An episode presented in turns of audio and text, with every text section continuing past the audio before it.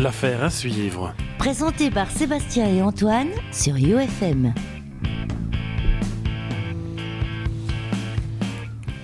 Bonsoir à toutes, bonsoir à tous, bienvenue dans l'émission de cette semaine de l'affaire à suivre. Alors bonsoir Antoine.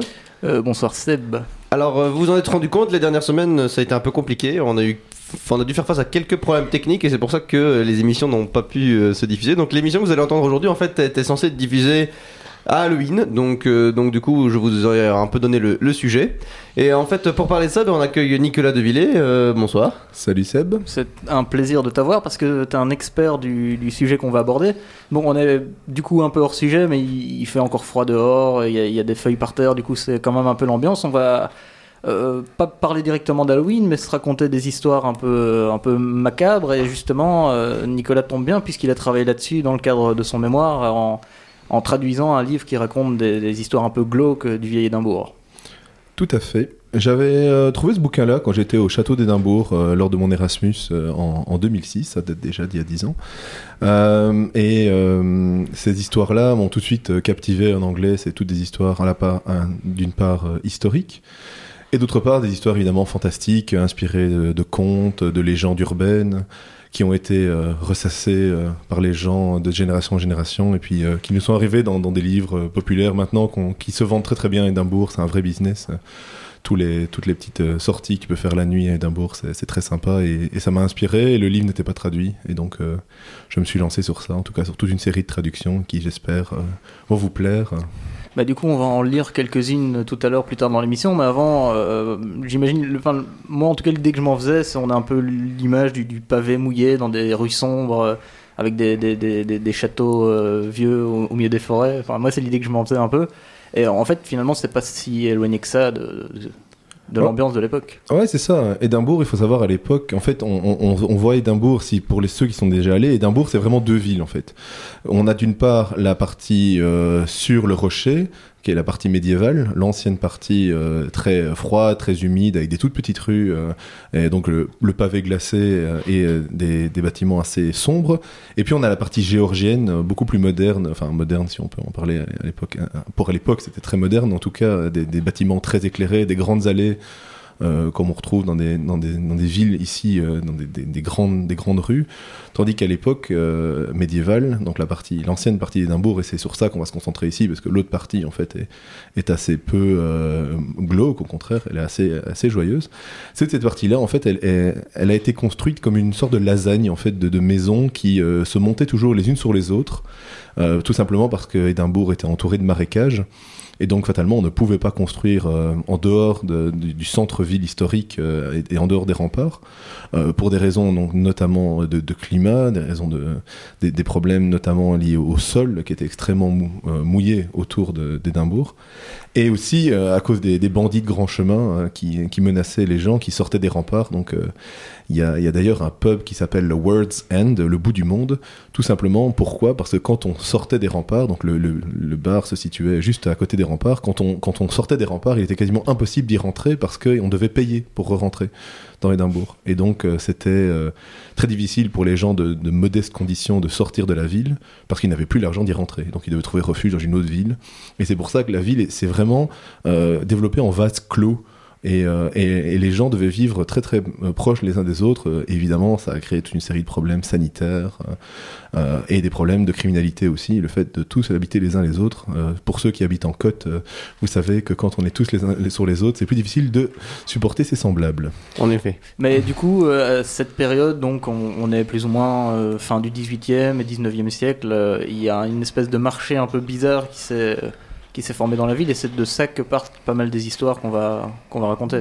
Ouais, en effet, il faut savoir qu'à l'époque, euh, donc ça va intéresser particulièrement les étudiants en médecine. À l'époque, la dissection était vue comme une torture.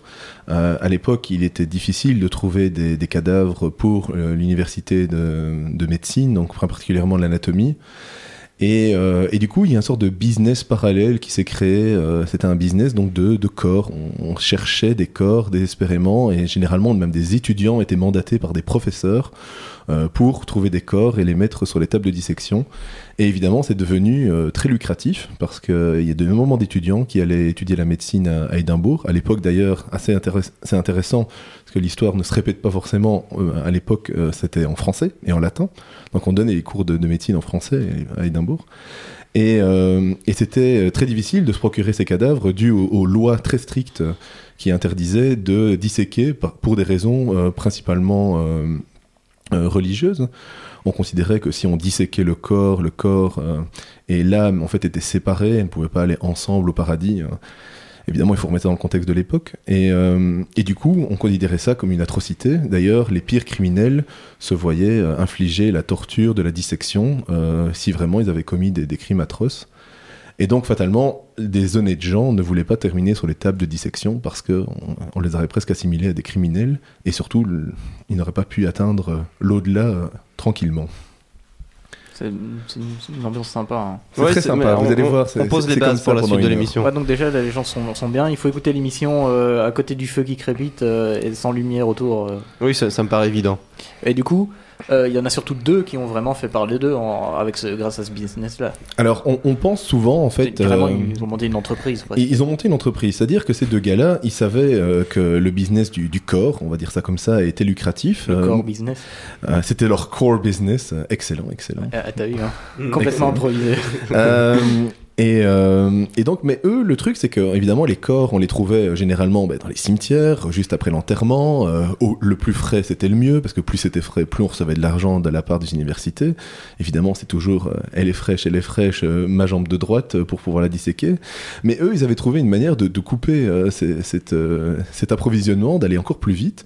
Ils se sont dit, nous, on va pas, on, pensait justement qu'ils étaient comme les autres, qu'ils allaient déterrer des cadavres et et qu'ils les donnaient aux chirurgiens, mais c'est c'est souvent ce que l'histoire a raconté et c'est pas vrai. Euh, eux, ils étaient assez répugnés, donc apparemment, ils auraient essayé euh, tout un temps, mais ça n'a pas duré très longtemps. Ils ils ont vite trouvé cette pratique répugnante. Par contre, ils ont trouvé une autre pratique qui était beaucoup moins répugnante, c'est de zigouiller euh, des gens par eux-mêmes. Ils ont monté un, un charmant petit euh, bed and breakfast euh, donc euh, dans Édimbourg. Euh, ils avaient une petite auberge et ils invitaient, ils étaient très très gentils, ils invitaient tout le monde, les, les, les gens qui étaient sans le sou, ils les faisaient rentrer, ils leur donnaient à manger, parfois ils leur permettaient de prendre un bain, chose exceptionnelle à Édimbourg à l'époque. Et euh, derrière, il les laissait s'endormir, il leur donnait souvent un petit peu plus d'alcool, euh, comme ça au moins ils dormaient paisiblement, et il les étouffait pendant la nuit. Euh, et ensuite, il les véhiculait dans des, énormes barils euh, qui servaient à, mettre le thé. Euh, et donc, il se servait de ces, énormes barils pour transporter les cadavres dans Édimbourg sans se faire voir. Donc, il transportait même les cadavres en plein milieu de la journée. Les barils étaient évidemment sentaient différents arômes de thé. Parfois, c'était aussi des- des- barils pour la- l'alcool. Donc, fatalement, ça cachait l'odeur du, cadavre. Et, euh, il les transportait euh, joyeusement. euh, et évidemment, il recevait des très belles sommes, étant donné que le corps était on ne peut plus frais, étant donné qu'ils l'avaient zigouillé eux-mêmes. Donc voilà l'histoire de Burke and Hare, deux, sombres criminels d'Édimbourg qu'on connaît très très mal. On, fait souvent, on pense toujours à, Jack the Ripper, à Jack l'éventreur, parce qu'évidemment ces techniques étaient, étaient assez morbides. Son, tout son modus operandi était assez, euh, était assez morbide. Mais Burke and Hare étaient des gars très pragmatiques. En fait, c'était des businessmen, mais des criminels businessmen. C'est des, des gars qui ont vu une opportunité, qui n'étaient pas des businessmen, à- euh, pardon, qui n'étaient pas des, des criminels à la base. C'était pas des businessmen non plus d'ailleurs. hein. C'était des Irlandais qui sont arrivés euh, parce que l'Irlande était encore plus pauvre que l'Écosse à l'époque. Ils sont venus pour travailler sur les chantiers navaux, notamment du côté d'Édimbourg, et ils ont vite trouvé que le boulot était un peu difficile et qu'en l'occurrence euh, vendre euh, des corps euh, c'était beaucoup plus rentable. Ils devaient vraiment pas des masses travailler. Et en fait, c'était pas des très bons businessmen d'ailleurs parce que leur auberge marchait moyennement et ils passaient la majorité du temps à picoler avec leurs deux épouses. Et donc la majorité de l'argent qu'ils ont gagné, en fin de compte, ils l'ont dilapidé en alcool, en euh, et tout ce que l'argent pouvait offrir à l'époque comme occupation assez malsaine. Donc voilà l'histoire de ces deux gars. Euh, il faut savoir que le business a continué assez longtemps. Euh, ça a quand même duré près de, de deux siècles, Édimbourg. On, on peut revenir même euh, sur le, continent à des, pratiques encore plus anciennes de l'époque de, de Vézal. On, retrouve des écrits en France, retrouve des écrits aux Pays-Bas. Et il y a eu beaucoup de tentatives de contourner cette loi.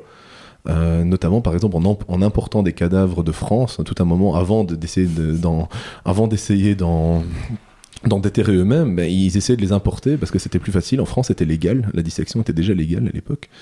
Mais ils se sont rendus compte que si en hiver c'était éventuellement faisable de faire venir des cadavres par bateau, en été, euh, le résultat final arrivé à quai à Édimbourg était euh, assez peu satisfaisant compte tenu du temps de trajet et de la nature de la marchandise. C'est sympa tout ça. hein. C'est Bah, très frais tout ça. Mais au moins, ça a fait avancer la médecine. Ça a fait avancer la médecine. le bon côté.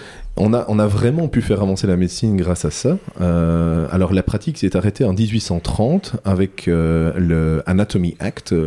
C'est une loi euh, uniquement pour l'anatomie, donc qui a autorisé la dissection et autorisé l'utilisation de certains corps. Alors c'est toujours la même chose. C'est jamais les riches qui trinquent, c'est toujours les pauvres. On a utilisé, euh, en l'occurrence, les personnes qui n'avaient pas de famille, euh, les, clochards, les gens qui étaient généralement dans les, ce qu'on appelait les poor's houses, les maisons de pauvres, les maisons, les hospices. Et on a, on a légalement eu ça, on a légalement autorisé ça, et, et c'est encore plus ou moins le cas euh, à l'heure actuelle. C'est un sujet euh, assez compliqué que je touche parfois euh, avec mes biomèdes. C'est on, parfois on ne sait pas qui on a sur la table de dissection. On se retrouve avec des gens qui euh, parfois n'ont pas de famille, n'ont pas fait de consentement direct pour être euh, disséqués, mais qui se retrouvent malgré tout sur notre table de dissection. C'est encore un sujet, un problème éthique et moral qu'on retrouve au XXIe siècle dans nos sociétés occidentales. Donc personne n'y pense. C'est quelque chose de très transparent, c'est quelque chose d'extrêmement tabou. On retrouve des cas encore en Belgique, en France, en Angleterre, aux États-Unis, où on a encore des, des corps qui arrivent. Alors évidemment, ce n'est pas la majorité, mais ça peut encore arriver que la provenance du produit soit, on va dire, relativement euh, sujette à débat. Évidemment, je fais exprès de déshumaniser parce que c'est exactement ce qu'on fait en anatomie. On déshumanise totalement la, la pratique de manière à ce que les étudiants ne soient pas totalement euh, martyrisés euh, par, euh, par la chose. Mais, mais c'est ça, c'est plus ou moins ça. C'est un business, ça a toujours été un business et malheureusement, ça restera probablement encore. Il n'y a pas vraiment d'alternative. euh. Il n'y a pas d'alternative. Alors quand je dis business, évidemment, c'est ici, on, on ne paye plus. hein, je, je rassure. C'est quelque chose qui est devenu totalement maintenant. euh, Et puis les hôpitaux ont quand encadré. même euh, des, des- Enfin, ils n'acceptent pas un corps qui vient de n'importe où non plus. Probablement, on ne sait pas encore exactement si à chaque fois les personnes ont donné leur consentement, s'il y a toujours, c'est régulé, c'est beaucoup plus régulé maintenant, pour, euh, mais euh, il reste encore des zones d'ombre. Je pourrais euh, euh, éventuellement vous fournir des, des sources euh, Je scientifiques. pourrais euh, éventuellement vous fournir des, des corps. Des corps, non, j'en ai pas sous la main. euh, mauvais jeu de mots ou pas. Euh, mais en l'occurrence, euh, il y, a- il y a encore des, y a encore des preuves scientifiques comme quoi il y, a- il y a certaines pratiques qui sont encore douteuses. Évidemment, de nouveau, l'immense majorité des cas sont tout à fait régulés et il n'y a pas de, il n'y a pas de problème sur ça. Je, je dis juste que certaines pratiques se poursuivent encore et que évidemment, il faut faire preuve d'éthique et de, et de morale euh, un maximum possible, tout en, en, en faisant euh, évoluer la science, qui est évidemment la, la chose la plus importante ici, c'est de toujours avoir à disposition des, des corps de manière à avoir euh, une opportunité de, de toujours avoir ces séances de dissection, ces séances d'anatomie pour nos étudiants, pour améliorer les pratiques de médecine. voilà, ça met tout le monde de bonne humeur. Ouais, hein, c'est exactement ce que j'allais dire. Maintenant Ah, qu'on est de bonne humeur et, et en pleine forme, on va, on va pouvoir entamer la, la suite ou peut-être euh, une pause musicale Ouais, avant ou pas ouais, tout de on, suite va, on va écouter, ouais, on va écouter un peu de musique avant de commencer à lire des, des trucs glauques aussi, euh, avec des fantômes. Enfin, on va rester dans la- dans- dans l'ambiance. euh, enfin, on est censé être à Halloween. Oui. Ouais, c'est Radiohead qu'on écoute, le dernier album.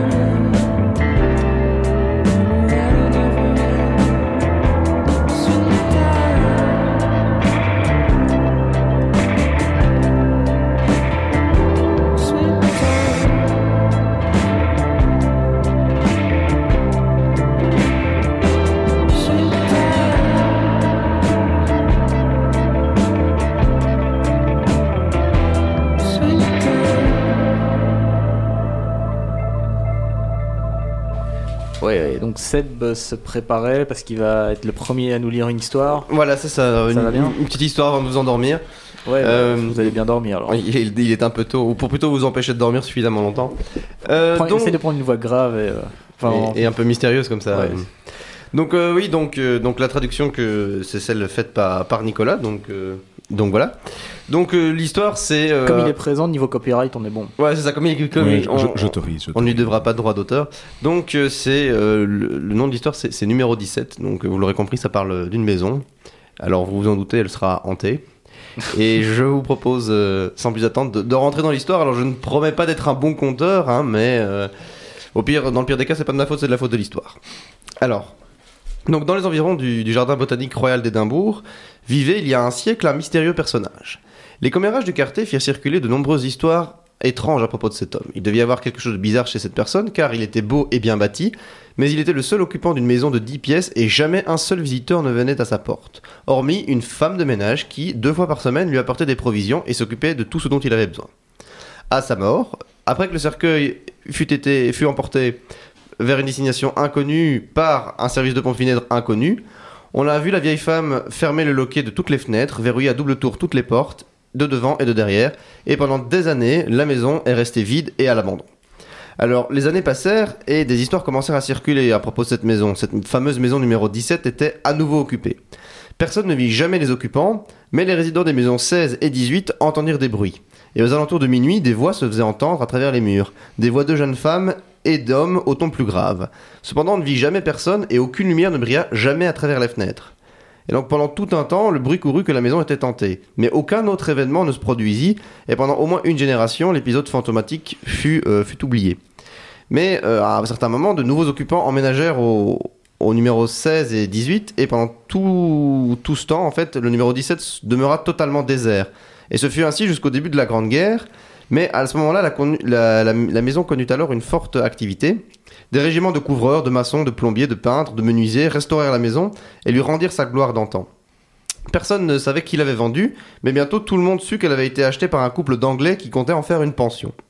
Donc tout semblait bien se se passer dans la pension, mais un jour, un premier incident mystérieux, puis un second survinrent. La première fois, une femme de chambre entendit des voix venant d'une des chambres du grenier.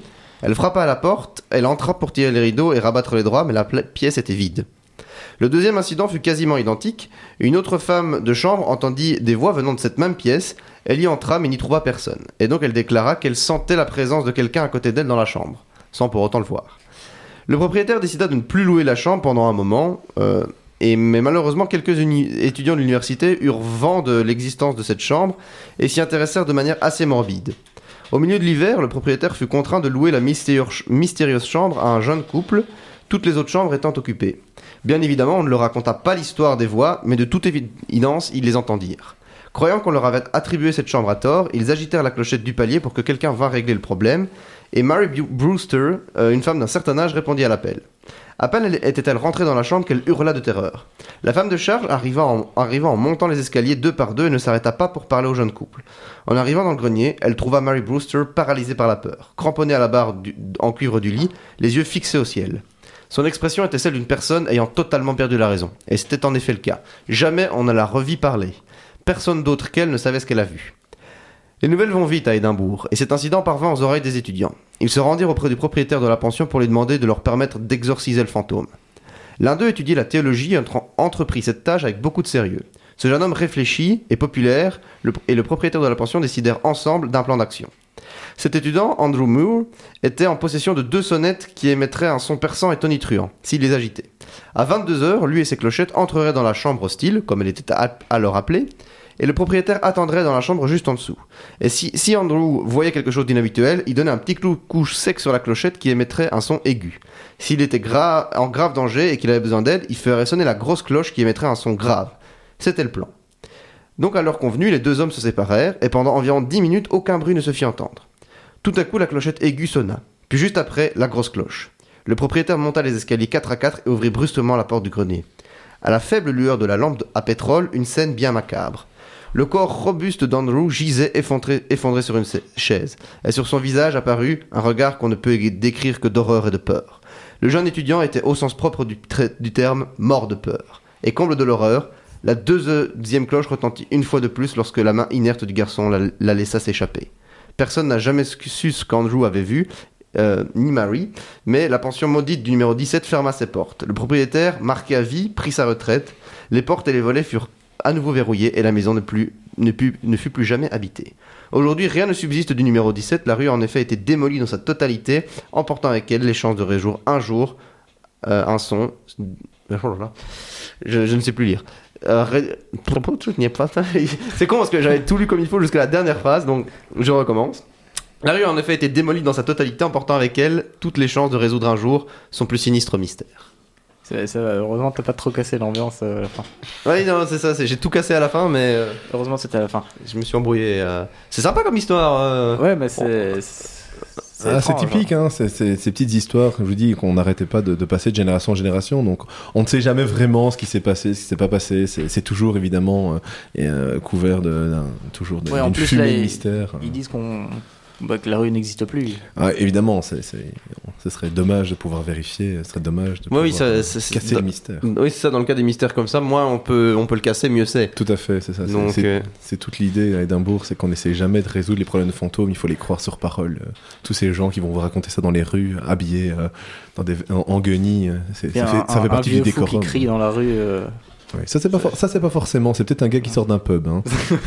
c'est pas forcément un gars qui essaie de des Ok, un tours. vieux avec une toge noire et une vieille cloche et qui crie dans la rue. Là, c'est probablement un- quelqu'un qui, qui cherche à haler les touristes dans la rue, tout à fait. Ouais, évidemment, ça fait vendre ce genre de truc maintenant. Ah, exactement. Il y a, il y a tout, un, tout un commerce euh, où on peut faire des, des visites euh, la journée, mais évidemment, je vous conseille de les faire la nuit. Euh, vous allez dans la High Street, la rue principale de- d'Édimbourg, et vers 20h, vous allez euh, voir les personnes, et c'est des, des guides touristiques qui vous font visiter euh, certains cimetières, les catacombes. Euh, Ça vaut la peine, c'est pas si cher, et euh, ça vous permet vraiment de voir Édimbourg totalement un autre angle. Euh, et euh, de préférence, il faut le faire évidemment un mois comme novembre, c'est parfait, ça met tout de suite l'ambiance. Nicolas n'a plus dormi pendant un mois et demi après, je tiens à le préciser. C'est plus ou moins ça, oui. Oui, il paraît qu'on y voit des choses horribles. euh, On ressent des choses horribles. Alors on, on voit très peu de choses, mais euh, très sérieusement, euh, alors évidemment il y a toute une partie de commerce, mais euh, les guides nous ont vraiment confié, donc au début ils jouaient un petit peu avec nos pieds évidemment, c'est leur job, ils essaient de nous faire peur. À côté de ça, ils nous ont, ils ont quand même raconté que plusieurs personnes avaient été pris de, de spasmes, avaient été pris de, de folie soudaine dans certains euh, tours. euh, au contact de certaines pièces euh, dans lesquelles on, disait qu'il y avait une activité fantomatique plutôt importante et, récurrente. Et, quand même, ils ont pu le vérifier. Alors, scientifiquement, ça c'est évidemment impossible à vérifier. Mais en, en tout cas, il y a, des, il y a des, des histoires que dans des groupes à Édimbourg, plusieurs personnes, euh, alors c'est peut-être totalement psychologique à cause de l'ambiance, des personnes qui s'effondrent et tout ça, mais plusieurs personnes qui disent avoir ressenti des choses, avoir vécu des choses lors de ces tours. Donc, j'espère que ce sera vous. euh, Si un jour vous l'essayez, ça, ça vaut vraiment la peine apparemment. Ça fait des bons En gros, il espère que tu t'évanouisses pendant tes vacances à Édimbourg. Tout à fait. Oui, c'est bah, des endroits sympas à, à visiter. euh, Historiquement, c'est pas des vacances où tu restes sur le bord de la plage. à- non, Édimbourg, le bord de la plage, c'est Ouais, pas l'idéal. hein. Ah, il y a des galets, hein, des galets, mais je, je te conseillerais pas le, le maillot et la bouée Non, canard. mais c'est hein. c'est pas mon genre de toute façon. Alors, je préfère, euh, je préfère, aller, dans, je préfère t'évanouir aller dans les dans- je préfère aller dans des endroits glauques et, euh, pour voir des trucs bizarres. Les catacombes sont faites pour toi alors, Antoine. Et c'est bien parce que s'il pleut, au moins vous êtes à l'abri dans les catacombes. Ce qui, ce qui est toujours quasiment le cas à Édimbourg, il pleut, il pleut une fois sur deux et quand il fait bon, c'est un piège, prenez votre parapluie. C'est un piège. Bon, Une autre du coup- histoire Du coup, je vais passer à. à- à- à- à- à- Vaut mieux que je bégaye avant de commencer à lire. Oui, c'est ça, autant que ce soit avant ou après. euh. Ouais, enfin, les gens, les gens savent que je bégaye généralement. Et maintenant, je vais prouver que je ne sais pas lire aussi. Ah, alors super. Euh, donc, ça s'appelle Le fantôme de Bell's Wind. Et donc, ça parle encore de, de fantômes dans des maisons. Ah, c'est super. T'as Ah, vu on, Comme change ça. pas, on change pas une équipe qui gagne. hein. Voilà, Je parie que ça parle d'un fantôme à Bell's Wind. Ah, il y a- il y a- doit, il doit avoir de ça, il doit avoir de ça. On va voir. Euh, bon, oui, alors pour les noms, euh, pour les noms euh, propres, euh, je vais pas essayer d'angliciser euh, en me forçant. tu veux dire pas comme moi j'ai fait? Oui, c'est ça, parce que. Fais à ton aise, oui, n'essaye pas de te la péter euh, comme Sébastien. Ouais, c'est ça. Juste parce que je suis là. C'est ça, il y a un prof d'anglais à la table, il faut. Alors, Bell's Wind euh, Oui, ne parle pas du Zwin quand même. ouais. Le fantôme d'Izuin. Vas-y, Antoine. Allez. C'est parti. Ne fais pas grincer ta chaise. Aussi, fais grincer ta chaise, mais essaye de lui faire prendre un bruit. euh, Un but terrifiant. Grince de manière terrifiante, s'il te plaît. Ouais, ouais, c'est vrai. En fait, il y a personne assis dans la chaise. euh, Ouais. Elle grince toute seule. Quelle chaise. Attends, en fait, je suis tout seul dans le truc et j'ai fait trois voix depuis tout à l'heure. euh, c'est ça? C'est ça. C'est ça. Allez, vas-y. Allez, c'est parti. Donc, le fantôme de Bellswind. Je vais essayer de prendre une voix sympa comme ça. Non, ça va pas le faire. Nous serions bien curieux de savoir le nombre de résidents d'Édimbourg et de visiteurs qui, passant par Bellswind, situé entre l'église du Trône et Saint-Gilles, ont remarqué qu'ils étaient à proximité d'un des endroits les plus fantomatiques et macabres de la vieille ville. Il y a un peu plus de 200 ans, George Gourlay, serrurier et forgeron d'Édimbourg, et Christiane, sa femme, vivaient au deuxième étage d'un bâtiment de la Bellswind. Depuis le jour où ils emménagèrent, George fut fasciné, presque obnubilé par la mystérieuse maison du dessous. Cela faisait 21 ans qu'elle était vide et que ses volets étaient solidement fermés. Pour une maison ordinaire de la vieille ville, elle était inoccupée depuis bien trop longtemps. Où sont partis les propriétaires? Pourquoi ne l'avaient-ils jamais louée Pourquoi ne l'avaient-ils jamais vendue se demandait Georges. Christiane aurait dû être en mesure de lui fournir des informations sur cette maison. Elle y avait vécu avant leur mariage, mais elle refusait d'en parler. George avait entendu, de nombreuses années auparavant, des histoires à propos de la maison dans les multiples tavernes de la Hyde Street, où il se rendait après une rude journée de travail. Cette maison pleine de vie fut un jour, du jour au lendemain, plongée dans un silence de mort qui dura pour toujours. Les habitants du coin, dont la plupart avaient toujours vécu à cet endroit, avaient leur petite idée sur la question, mais personne ne savait vraiment. Plus George en entendait parler, plus il était attiré par la maison. Sa curiosité fut finalement trop forte. De plus, ses compétences de serrurier étaient bien trop précieuses pour ne pas être mises à profit. Un jour en fin de journée, après quelques verres à la taverne du coin, Georges partit mener son enquête. Muni d'un euh, de ses trousseaux et d'une bougie, il se rendit à la maison située à l'étage d'en dessous. Il n'avait alors aucune idée de ce qu'il verrait ou trouverait, mais il devait satisfaire sa curiosité une bonne fois pour toutes.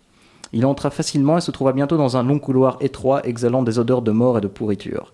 Dans cette obscurité inquiétante, sa bougie ne lui permettait que de voir à quelques pas devant lui. Son cœur battait la chamade depuis l'instant où il avait tourné la clé dans la serrure. Il savait que quelque chose de sinistre l'attendait tandis qu'il s'approchait des quatre portes qui s'ouvraient au fond du couloir.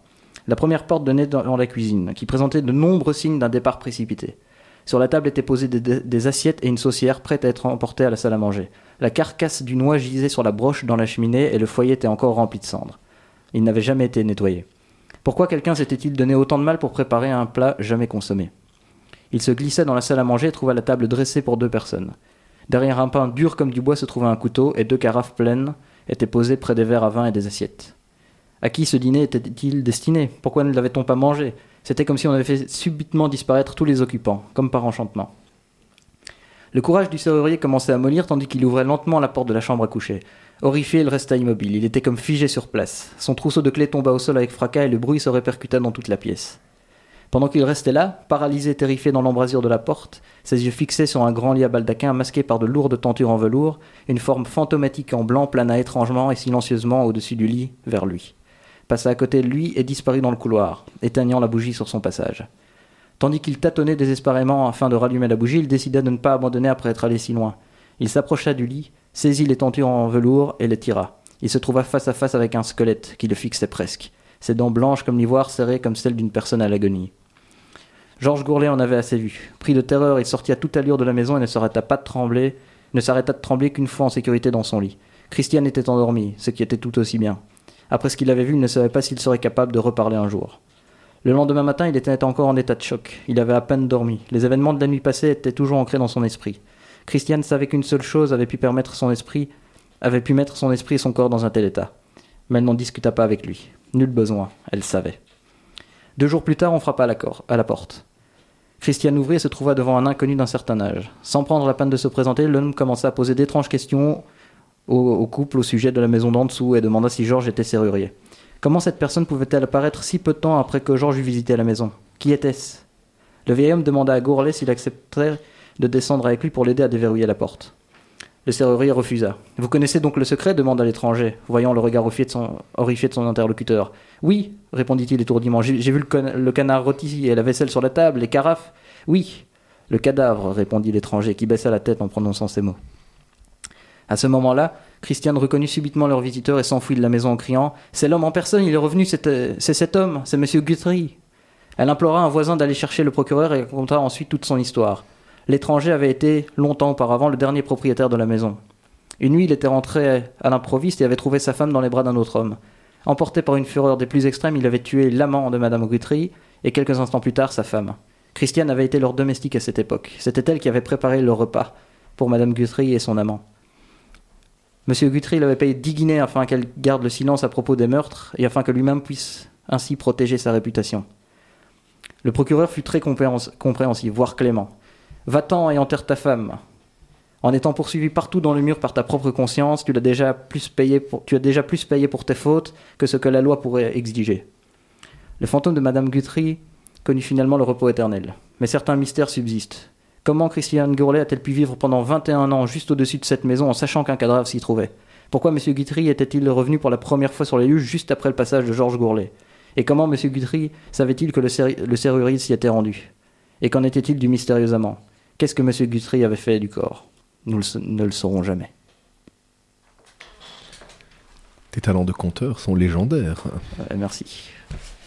Elle est sympa hein, cette histoire. Ouais, elle est sympa. Je- Ouais, ça va. Ouais, euh, moi j'étais bien dedans quand je lui disais et tout. Oui, on a, on a vu que t'étais bien dedans. euh, Je sais pas l'autre. euh, C'est prenant. hein. L'histoire que moi j'avais lue, euh, c'était un peu plus mystérieux, tu vois, que, que là il y a quand même quelques éléments euh, Ouais, moins mystérieux dans l'histoire, mais c'est la même ambiance, hein, c'est grosso modo la même ambiance. On finit toujours plus ou moins avec une ou deux personnes zigouillées. hein. Ça, c'est. Oui, mais c'est le c'est la béaba base. d'une histoire glauque. C'est la base. S'il n'y a pas de mort, c'est pas drôle enfin. Non, mais c'est vrai. S'il y a pas de mort, c'est pas drôle. Antoine Brandelet euh, Antoine Brandelet 2016. Ce sera sur, ma- sur- sur mon Sur- épitaphe. sur ton épitaphe, évidemment.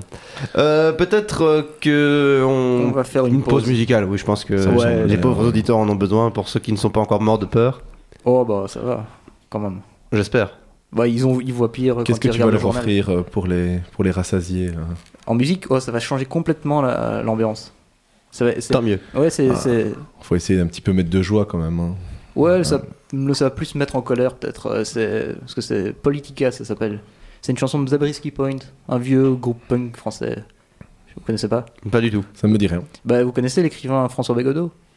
De nom. Ouais. Ah bah c'était son groupe de punk à l'époque. D'accord. Voilà. Fais-nous écouter Voilà, ça. On écoute Zabriskie Point.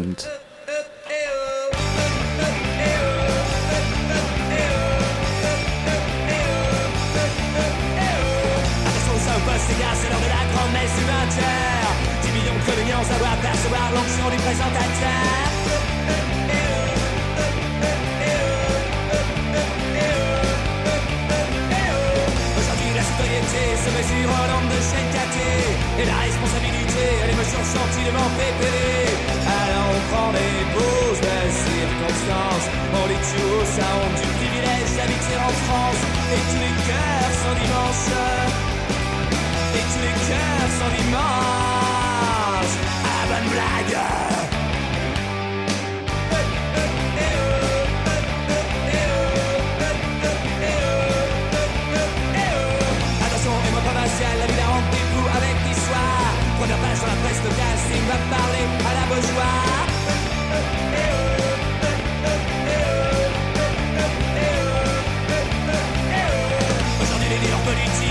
et des fils en cuir. Discours et promesses en musique devant les fans résolus à s'investir.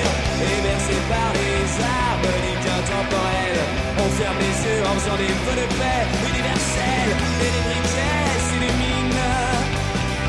Et les briquets s'illuminent. Allez, bonne Sam, allez, bonne Sam, allez, bonne, allez, bonne, allez, bonne, allez, bonne, allez, bonne, allez, bonne Sam. Et tous les cœurs sont dimanche. Et tous les cœurs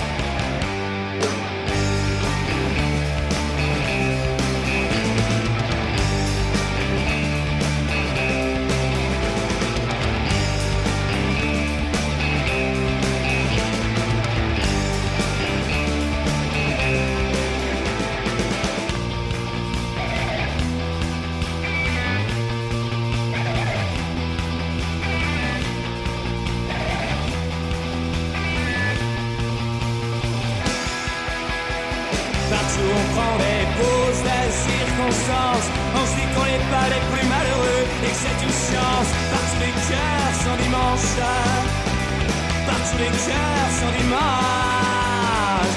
Même le mardi, même le jeudi Dans nos cœurs c'est tous les jours la fête de la bonne conscience. Et tous les cœurs sont dimanche Et tous les cœurs sont dimanche. À la bonne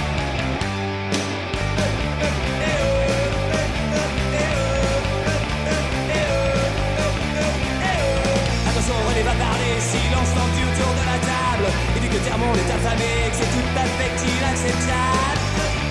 Eh oh, eh oh, eh oh, eh oh. Aujourd'hui, les débats d'idées s'immiscent entre la barre et le fromage. Mère contre fiscal et contre les ne jamais que l'opinion de son.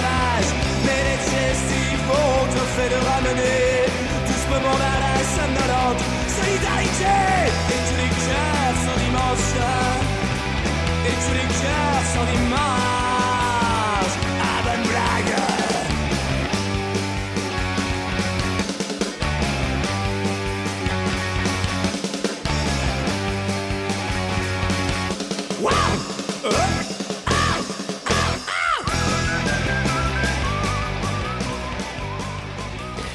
Et voilà, nous sommes de retour. Alors, euh, Nicolas va nous lire euh, une dernière histoire pour, euh, pour finir, euh, en beauté.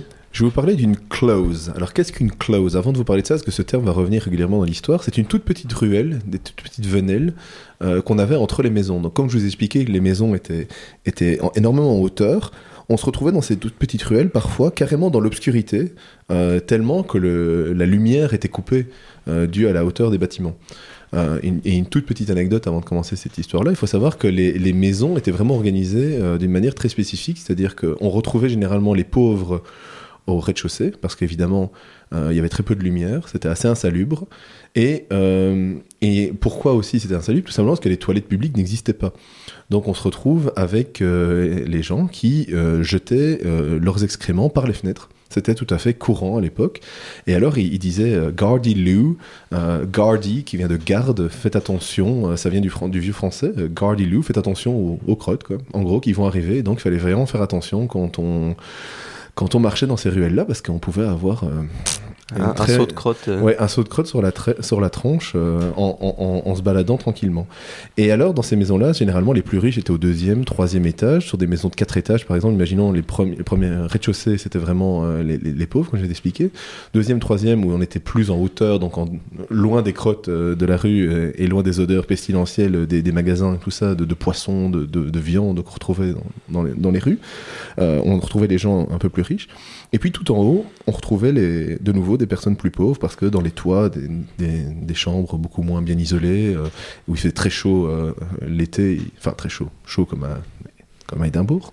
Donc il faisait quand même relativement chaud euh, l'été, mais il faisait surtout très froid en hiver. Et donc on se retrouve dans des types de maisons comme ça qui donc étaient autour de ces closes. Et ici c'est très particulier, les Mary King's Close, c'est d'ailleurs une attraction extrêmement populaire maintenant à Édimbourg, vous pouvez visiter.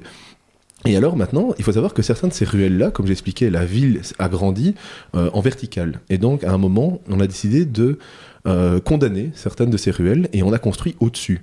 Et donc maintenant, quand on va dans cette attraction, on doit descendre sous les bâtiments pour retrouver ces ruelles euh, qui sont en fait des ruelles souterraines, mais qui étaient des, ruelles en, en plein air, quoique fort sombres, elles étaient en plein air à l'époque. Et c'est ça que je vais vous expliquer ici, c'est l'histoire assez de nouveau fantomatique. Il y a pas mal d'histoires sur cette euh, close, sur cette petite venelle qui s'appelle la euh, Mary King's Close. Et je la commence tout de suite.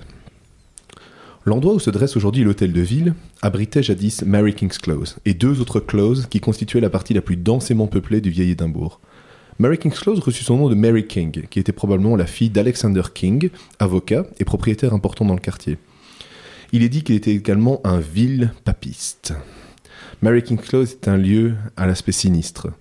En particulier après les épidémies de peste bubonique qui firent fréquemment rage à travers la ville.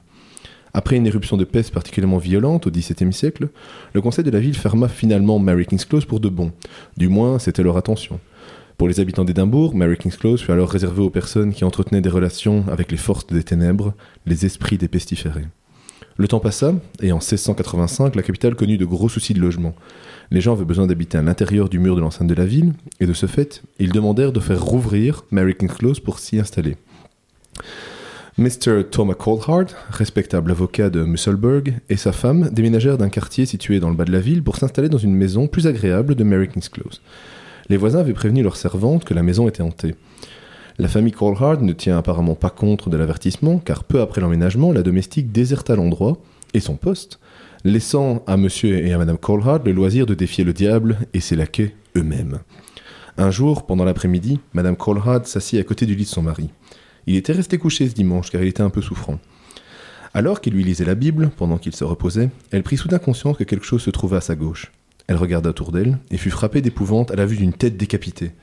Cette tête, suspendue, entre ciel et terre, était celle d'un vieillard à la barbe grise. Ses yeux la fixaient intensément. Elle poussa un hurlement et demeura prostrée jusqu'au moment où ses amis revinrent de l'église. Quand elle expliqua ce qui s'était passé à M. Colhard, il essaya euh, de lui faire comprendre que sa crédulité lui jouait des tours, que la soirée et la soirée se déroula sans trop d'inquiétude. Alors que le couple venait de se mettre au lit, M. Colhart aperçut lui aussi, à la lueur du feu, la tête du fantôme qui le fixait de ses yeux fantomatiques. Il se leva, alluma une bougie et pria. Malheureusement, cela eut peu d'effet. Environ une heure après, cette tête sans corps fut rejointe par celle d'un enfant, suspendu de la même manière dans les airs, suivi par un bras nu et un enfantin pendant, vers le bas. Au mépris de toutes les abjurations et prières de M. Colhard, ce bras insistait non seulement pour rester, mais semblait être résolu à lui serrer la main. Le pauvre M. Colrad s'adressait à cet intrus, certes très amical, mais indésirable, en lui promettant de faire son possible pour réparer toutes les injustices qu'il avait subies à condition qu'il quitte les lieux. Mais cela ne servit à rien. Le spectre pensait, lui, que les nouveaux résidents étaient les intrus. Les esprits étaient déterminés à faire comme chez eux. Après tout, ils avaient été assez polis. Leur intention n'était pas hostile, si seulement on leur permettait d'avoir la jouissance de la maison. Quelques heures passèrent. Plus tard, pendant la nuit, alors que l'étrange groupe continuait à déambuler, le bras nu fut rejoint par le fantôme d'un chien. Il monta sur une chaise, tourna son museau du côté de sa queue et s'endormit. Le fantôme d'un chat entra alors dans la pièce et fut suivi d'autres créatures étranges qui peu à peu envahirent le sol de la pièce, si bien que l'honnête couple, ne voulant pas marcher par terre, s'agenouilla dans le lit pour prier. Pendant leur prière, ils tressaillirent au son d'un gémissement bruyant et terrifiant, semblable à celui d'un homme robuste à l'agonie. C'est alors que toutes, les apparitions et les visions disparurent. Thomas Colhard, qui n'était pas une âme sensible, resta dans la maison jusqu'à sa mort, et il est dit qu'il ne fut plus importuné. Mais à l'instant précis où M. Colhard rendit son dernier soupir, un gentleman, dont il était l'avocat et qui était un de ses amis proches, fut réveillé dans sa maison à Tranent, située à plus de 15 km d'Édimbourg. Alors qu'il était au lit avec sa femme, par la nourrice, apeuré par quelque chose ressemblant à un nuage qui se déplaçait dans la pièce. L'homme se munit d'une épée afin de se défendre contre ce visiteur indésirable. Le nuage prit alors peu à peu une forme humaine, et enfin l'apparition, l'apparition, debout devant lui, le regarda droit dans les yeux, sa mine était pâle et fantomatique. L'esprit fut identifié comme étant celui de Thomas Colhard lui-même. L'homme lui demanda s'il était un fantôme et quelle était la raison de sa visite. Le fantôme leva la main trois fois en l'agitant dans sa direction, puis disparut. L'homme s'habilla immédiatement et chevaucha de toute hâte vers Édimbourg pour connaître la raison de cette étrange apparition. Une fois arrivé à Mary King's Close, il trouva Madame Colhard en train de pleurer amè- amèrement son mari, décédé une heure auparavant. Et voilà pourquoi maintenant euh, Mary King's Close est particulièrement connue parce qu'en effet, on, on raconte qu'il y a énormément d'apparitions. Il y a d'ailleurs une pièce dans Mary King's Close, si vous la visitez, qui est remplie de, petits objets euh, pour enfants, de, petites figurines, euh, de poupées. Parce que plusieurs visiteurs, euh, il y a déjà de la, je pense, 10-15 ans, même peut-être plus, je pense que c'est beaucoup plus vieux que ça, je pense que c'est 30, même 30-40 ans, avaient apparemment vu une petite fille et que maintenant c'est la tradition, c'est pour consoler la petite fille qu'ils auraient entendu apparemment pleurer, un peu, un peu tristounette, de lui laisser une petite, une petite attention, hein, une petite poupée. Pour la rassurer parce qu'elle est toute seule euh, dans ces, dans ces bien tristes venelles qui maintenant ont été refermées et euh, au-dessus duquel on retrouve euh, l'hôtel de ville et une partie du parlement euh, écossais. Ce que j'aime bien dans celle-là, c'est qu'il y a un moment donné où il y a comme une explosion et là il y a plein de trucs qui arrivent d'un coup. Ouais, Au ouais. début, ils voient, ils, ils voient un fantôme, ils ont peur, et après, bon, il y a des animaux qui arrivent. euh, et toute la pièce est rem- remplie par des fantômes qui se disent Mais pourquoi les gens ont peur Ils ont juste à se, à se barrer. Oui, c'est surtout, J'aime- oui, j'aime c'est bien un peu, l'image un peu- Ça, ça- ça fait penser à- au film Les Autres, euh, si je pense. C'est film-là. ça. ouais. Où en l'occurrence, euh, les, les fantômes, c'est eux qui pensent vrai, que ceux eux qui qui sont vivants euh, sont, dans la, sont dans la pièce et ils sont en train de les déranger, donc, et vice versa. Donc fatalement, c'est ça qui est super, euh, Enfin, qui est Là, tu super viens de intéressant. casser le film à tous ceux qui l'avaient pas vu. Ouais, désolé pour le spoiler, mais ça fait déjà plus de 10 ans qu'il est sorti, donc j'ai le Ouais, droit. ils, avaient, ils avaient intérêt à le voir avant. Ouais, Il y a le prescription. Mais non, euh, j'ai aussi préféré cette histoire-ci, euh, typiquement euh, par rapport à l'histoire que moi j'avais lue, où on, on se retrouve avec euh, des, des apparitions fantomatiques inexplicables, inexpliquées, et, euh, et au final tout se passe très bien.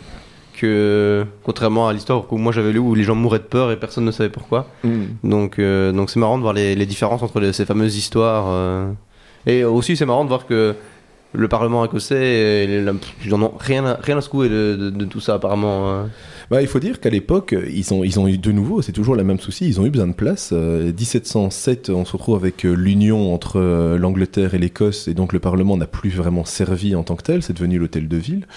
Euh, mais à l'époque, avant 1707, où après tout était délocalisé à Londres, avec l'union entre l'Écosse et, et l'Angleterre, avant, il y avait besoin de place, il y avait besoin de, de, faire venir toutes les institutions à Édimbourg, qui, était la, qui est toujours d'ailleurs la capitale institutionnelle, euh, on va dire politique euh, de, de l'Écosse.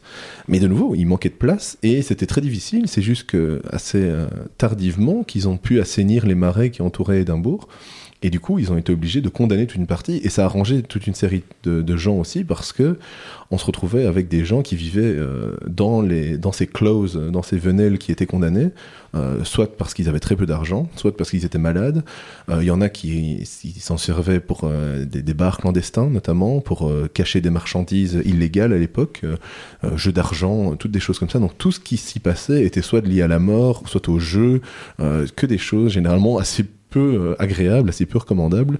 Et évidemment, ça, ça, ça a alimenté toute cette, euh, toutes ces histoires euh, sur, ces, sur ces petites venelles. Je vous conseille vraiment de passer par toutes ces petites venelles quand vous êtes à Édimbourg.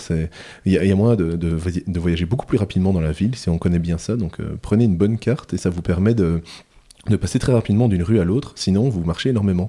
Et quand on connaît bien toutes ces petites venelles, ça me permet d'arriver à beaucoup d'endroits différents dans Édimbourg assez rapidement. Donc c'est aussi pratique en fait. C'était c'était pas juste pour le plaisir, c'était vraiment très très pratique. Euh, La, la- la- la ville est un vrai, euh, un vrai labyrinthe, hein, il faut le savoir. Ouais, donc euh, juste pour clarifier les choses, on n'est pas sponsorisé par le syndicat de l'initiative d'Édimbourg. hein. c'est vrai qu'on pourrait croire. on aurait pu, on aurait pu. Bah, hein. c'est- c'est c'est Nico qui fait la pub, euh, et puis euh, si ça lui a plu, bah, il aurait tort de. Franchement, l'ambiance a l'air vraiment géniale. Bah, c'est c'est mon avis. Tu Ah, me regardes les- bizarrement, l'air de dire ouais. C'est vrai que souvent nos, nos chers étudiants et, et collègues même euh, aiment beaucoup euh, les, les plages dorées euh, et les cocotiers, mais c'est vrai qu'il y a une ambiance là qu'on peut qu'on peut pas on peut pas facilement avoir dans une autre ville. C'est vraiment euh, très particulier et, et ceux qui aiment bien se faire peur, qui aiment bien ce, ce côté un peu ouais lugubre, un, peu un peu morose, mais en même temps c'est voilà c'est grisant. Et on peut facilement se retrouver dans des, dans des très chouettes pubs avec une super ambiance. Il y a de la musique et des, et des, et des concerts très souvent. Donc c'est une ville où, on souffle un peu le chaud et le froid, littéralement. hein. C'est parfois très froid et puis on se retrouve euh, à côté d'un feu dans un pub euh, en train de jouer aux fléchettes et en buvant une bonne bière. euh. Donc il y a, y a moyen vraiment de se faire énormément plaisir dans cette ville. Bah, c'est un bon conseil. Bah, ça me donne envie en tout cas. On sait où Antoine va passer ses prochaines vacances. Non, mais franchement, c'est- c'est- ça a l'air. c'est- Enfin, J'ai toujours bien aimé ce genre d'ambiance, donc j'étais peut-être prédisposé. Non, Non, bah écoute, il faut, il Bah, faut non, que tu, Franchement, moi, je trouve vra- ça faut que vraiment tu sympa. testes maintenant, et puis tu nous diras. euh, Oui, je vais, on, va, on va faire un, un, un, un truc euh, spécial, euh, de, une émission spéciale où je serai là-bas. euh, je parlerai en duplex euh, euh, du direct. En- un, un direct du- Ah, on a perdu Antoine. Alors là, il y a un fantôme à côté de moi. euh, Attends, euh, on me fait des signes, oui, on me fait des signes. Non, je voulais savoir si vous en vouliez encore un petit peu maintenant. Ce serait peut-être un peu. euh, Bon, il nous reste pas énormément gourmand. de temps. Je sais- il y en a une très courte qui était assez marrante, Ouais, il y en a une très courte, tout mais simplement. qui Elle est bien glauque, mais euh, très C'est- courte. C'est les pauvres mendiants euh, de, de- de la ville. On n'aimait pas trop les mendiants à l'époque. Est-ce que, est-ce que un de vous deux a envie de la lire? Parce que j'ai pris beaucoup la parole, donc je, je me ferai un plaisir de Tu vous laisser, faire ou tu veux que je le fasse? de Non, vous vas-y, laisser lire cette histoire qui, qui finit toujours avec des joyeusetés. Déjà, ça commence par le châtiment des mendiants. C'est le titre de l'histoire. Donc, euh, c'est- ça vous, euh, ça vous situe le. Là, c'est presque le code civil de l'époque. hein, Voilà, c'est ça. Oui, tout à fait. Alors, euh, bah allons-y, finissons en beauté. Donc, euh, sous le règne du roi Jacques Ier d'Angleterre, les personnes entre 14 et 70 ans n'étaient pas autorisées à mendier, sauf si elles étaient dans l'incapacité de travailler. Et donc, si les personnes valides se faisaient prendre à mendier, on leur brûlait la joue et on les bannissait. Excusez du peu. Sous le règne du roi euh, Jacques IV, nul n'était autorisé à mendier, excepté les personnes difformes, malades, impotentes, faibles ou qui, en cas d'infraction, risquent une amende d'un marque d'argent. Le Parlement décréta également que toute personne ne se faisant passer pour démente serait arrêtée, jetée au fer ou clouée par les oreilles au tronc. Ensuite, on lui couperait les oreilles et on la bannirait du pays. Et si l'individu revenait et était repris à mendier, on le pendait. Et sous le règne du roi Jacques VI, les mendiants suspects et oisifs étaient envoyés au pilori, ou jetés au fer, fouettés, et on leur perçait les oreilles au moyen d'un fer incandescent. À moins qu'un homme respectable et honnête ne vînt leur offrir de les, prendre à son service. Cependant, s'ils désertaient leur maître et étaient repris, on les fouettait et on leur perçait l'oreille au moyen d'un fer brûlant. S'ils étaient pris à mendier à nouveau, dans un délai de 60 jours, on les pendait. Ça me semble assez clair. hein. Ouais, c'est sympathique. Donc Pour- dit, euh, il y avait une description parce qu'on a dit là, on leur clouait les oreilles au tronc. euh, Qu'est-ce que c'est Ouais. exactement ce Alors ça c'est intéressant aussi sur le point de vue ça. historique euh, parce que à l'époque évidemment on n'avait pas chacun notre sympathique balance euh, pour peser nos, nos ingrédients dans la maison. Ça s'écrit très T-R-O-N hein, pour Oui, si jamais les gens veulent le T-R-O-N ça se prononce Tron, oui T-R-O-N. Euh, Il y a quelqu'un Euh, qui a vu le film Tron. Ouais, Ouais, voilà, c'est si ça. vous avez vu le, le film Tron, c'est exactement la même orthographe. En fait, c'était une balance, euh, donc une énorme balance en bois qui était mise à disposition des, des citoyens. Et donc, en fait, euh, quand on dit on clouait l'oreille du gars euh, au, au trône, donc ça, cette espèce de grosse balance, évidemment, les, les- les gens, donc les- notamment les marchands, euh, qui devaient échanger des, des- des biens comme de- des grains, euh, des- du café, des choses comme ça, ils se retrouvaient à, euh, à peser toute la journée sur cette balance, mais évidemment, ils n'avaient que cette balance-là. Donc s'il y avait un gars qui avait l'oreille clouée à la dite balance, bah, ils continuaient leur travail en faisant monter et descendre cette balance continuellement. Et donc l'oreille du malheureux, évidemment, était bien malmenée pendant euh, des heures, voire des jours, selon euh, l'utilisation de la dite machine. Outre le fait qu'on lui avait déjà cloué l'oreille. Et donc oui, on lui avait déjà coulé l'oreille, donc le gars avait déjà eu le temps de douiller, mais au fur et à mesure, évidemment, l'oreille s'arrachait lentement et sûrement euh, au fur et à mesure des utilisations. Voilà donc le type d'invention qu'on avait à l'époque pour les mendiants. pas très sympa, hein. Mais c'est génial, dis donc. Pas super sympa. Ah, il faut que ça donnerait des idées à certains. hein. Oui. En tout cas, fallait pas prétendre d'être euh, d'être malheureux, d'être mendiant. C'est-à-dire, on voulait, euh, si on, on pouvait, on avait le droit si on était, euh, si on avait des, on- ils acceptaient déjà le handicap, ils respectaient déjà le fait que certaines personnes Il n'étaient pas capables de pour le- travailler. devant les supermarchés. Oui, tout à fait. ouais. Ils avaient des places VIP à l'église. Non, mais c'est c'est vraiment horrible, mais c'est assez marrant de, de voir que c'est hyper réglementé. C'est pas marrant. Non, c'est pas marrant, ouais. De voir que c'est hyper réglementé et euh, on, on le prend Ouais. très mal si tu essaies de faire croire que t'es pauvre alors que tu l'es Ouais. pas. C'est-à-dire, oui, dans- on va dire dans le côté très cruel et en même temps très institutionnel, on va dire très Très anglais, très de anglais, droit. très codifié. Donc, euh, Monsieur, vous faites semblant de demander, eh bien, Ah, je vais vous c'est la hein. loi, oui, c'est ça. et il fallait pas, fallait pas être récidiviste parce qu'en effet, ça durait pas très longtemps. Je veux dire, les, les, les châtiments corporels étaient, ça durait un temps, mais on finissait très vite à l'échafaud. Donc, euh, on va dire, la- l'histoire s'arrêtait assez vite si on, si on récidivait. quoi. Bah, c'était, c'était joyeux tout ça. euh, à vous de, de vous faire euh, votre propre avis sur les, les histoires qu'on vous a racontées. J'espère qu'elles vous ont plu. Hein. En tout cas, nous, ça nous a plu. Et je dis même qu'on pourrait même imaginer en refaire une. euh, Oui, si ça vous a plu, je vous invite à m'en faire part euh, de vive voix pour ceux qui me connaissent ou, ou via la page Facebook euh, pour, pour ceux qui, qui ne nous connaissent pas. Euh, ce sera avec plaisir, je pense, pour, euh, j'espère pour toi aussi, Nico. Oh, je Ah, vous dis, non, non, moi je reviendrai plus. On remet, on remet le couvert quand vous voulez. hein, Ah tant bah, qu'il ouais, y a- parce qu'il a- il reste pas mal d'histoires Ah, lire. et des du coup. histoires, et je peux vous en raconter euh, d'Édimbourg et même dans d'autres villes. J'ai, j'ai encore du stock euh, quand ce qui, dans ce qui ouais. est Eh histoire macabre et lugubre. Affaire à suivre. Ouais, on fera ça un jour, ce sera bien. Avec Enfin, grand je- plaisir. J'espère, ouais. Mais ce sera un plaisir pour nous aussi, j'espère pour, euh, pour nos auditeurs. Euh, bah, encore une fois, merci hein, Nico d'être venu, service. d'avoir partagé ton travail avec nous. Euh, C'était, euh, été un peu plus approprié effectivement si elle avait pu passer Halloween, mais bon, je pense qu'on pourra l'apprécier à sa juste valeur malgré cela.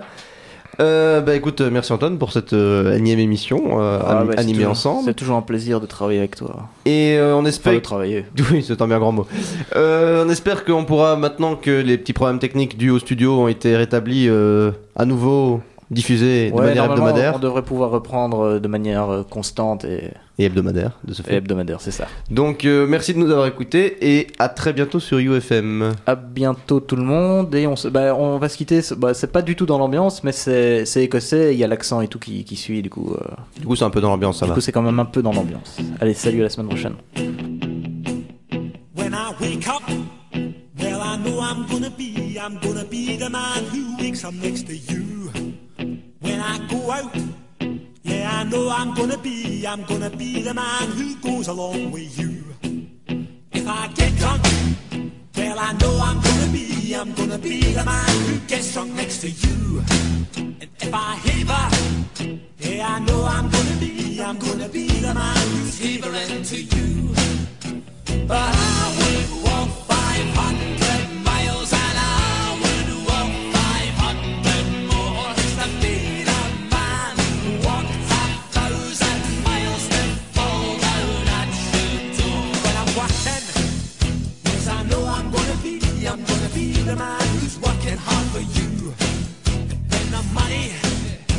And for the work I do. I'll pass almost every